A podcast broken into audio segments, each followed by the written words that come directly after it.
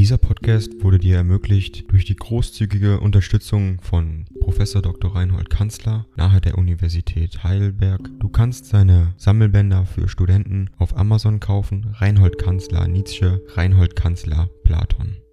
Danke fürs Zuhören. 77. An Karl von Gersdorf-Gersau, 24. Februar 1873. Mein lieber Freund, in Basel trommelt man während der drei Fastnachttage so entsetzlich, dass ich mich hierher, nach Gersau, am Vierwaldstätter See, auf dieser Zeit geflüchtet habe, als wo ich in Nebel und Regen, ohne die Möglichkeit spazieren zu gehen, mäßig missvergnügt, aber doch wenigstens in Ruhe sitze. Hier endlich will ich dir meinen längst geschuldeten Brief schreiben und hoffe, dass die Florentiner Freundin ihn dir übermittelt, wie Tischendorf in Leipzig immer zu sagen pflegte. Ich will gleich mit der Hauptsache beginnen. Neulich abends habe ich ein Fest gefeiert, eigentlich nur zu deinen und deiner Freunde Ehren. Es müssen dir, bei dem wiederholten Gläserklingen und dem fortwährenden Herbeiwünschen, die Ohren kräftiglich geklungen haben. Ich setze voraus, dass du das Resultat des Tegethoff-Preisausschreibens weißt und dass du wie ich in einen wahren Entzückenstaumel geraten bist,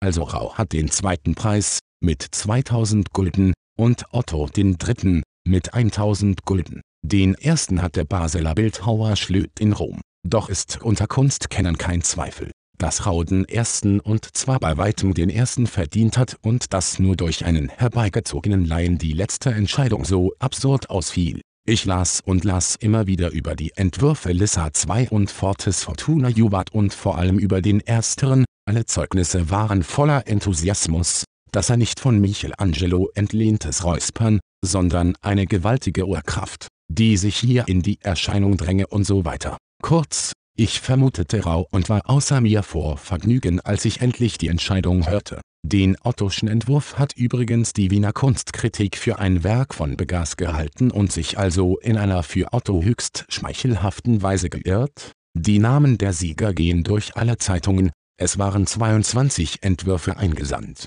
Ich will eine rausschreiben. Ding dong. AI kostet Geld. Wenn du diese Briefe ohne Werbung und ohne Unterbrechung hören willst, dann kauf sie dir doch unterm Link in der Beschreibung. Das Ganze ist moralinfrei und verpackt in mehreren Audiobook-Formaten nur für deinen Genuss. Danke für dein Verständnis und viel Spaß mit den Briefen. Schreiben, weiß aber kein Mittel ihn zu erreichen als etwa durch einen per Adresse von Begas bezeichneten Brief. Ich habe mich seit lange über nichts mehr gefreut und habe, an diesem wichtigen Grenzpunkte im Schicksale deines Rau, wirklich das ganze Herz voll Segens wünschen, dass er ja auf der guten großen Bahn bleibt. Übrigens finde ich, dass du selbst mit deinem Geschmack an beiden Künstlern glänzend legitimiert das ist. Ich gratuliere, mein lieber Freund und wünsche dir nochmals für deine italienischen Erfahrungen den gleichen auslesenden deutschen Geschmack und Ernst, den du dort erwiesen hast. Denke dir, dass ich seit deiner Abreise lange Zeit unwohl war, zu Bett liegen musste und bis heutzutage mich nicht völlig erholt habe. Ein langwieriger Grippenzustand mit unerschöpflichem Schnupfen. Inzwischen ist das Preisausschreiben des Allgemeinen Deutschen Musikvereins publiziert worden. Ich habe durchgesetzt, was ich wollte, nämlich bedeutende Erhöhung des Preises, auf 300 Taler statt 100 oder 50,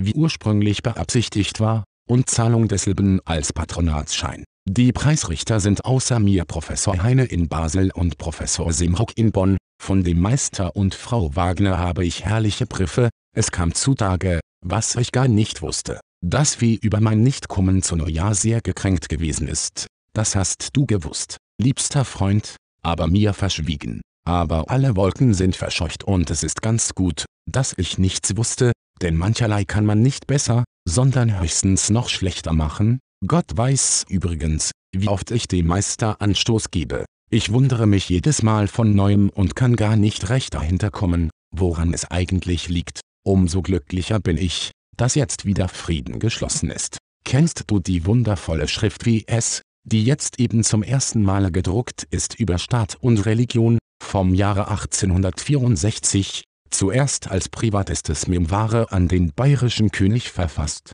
Sie gehört zu den tiefsten aller seiner literarischen Produkte und ist im edelsten Sinne erbaulich. Sage mir doch deine Ansicht über das wiederholte Anstoß geben. Ich kann mir gar nicht denken, wie man wie in allen Hauptsachen mehr Treue halten könne und tiefer ergeben sein könne als ich es bin. Wenn ich es mir denken könnte, würde ich's noch mehr sein. Aber in kleinen untergeordneten Nebenpunkten und in einer gewissen für mich notwendigen beinahe sanitarisch zu nennenden Enthaltung von häufigerem persönlichen Zusammenleben muss ich mir eine Freiheit wahren. Wirklich nur, um jene Treue in einem höheren Sinne halten zu können. Darüber ist natürlich kein Wort zu sagen, aber es fühlt sich doch, und es ist dann verzweifelt, wenn es gar Verdrießlichkeiten, Misstrauen und Schweigen nach sich zieht. Ich hatte diesmal keinen Augenblick daran gedacht, solchen heftigen Anstoß gegeben zu haben, und ich fürchte immer durch solche Erlebnisse noch ängstlicher zu werden als ich es schon bin. Bitte, liebster Freund, deine offene Ansicht meiner Schrift wächst und gestaltet sich zu einem Seitenstück zur Geburt?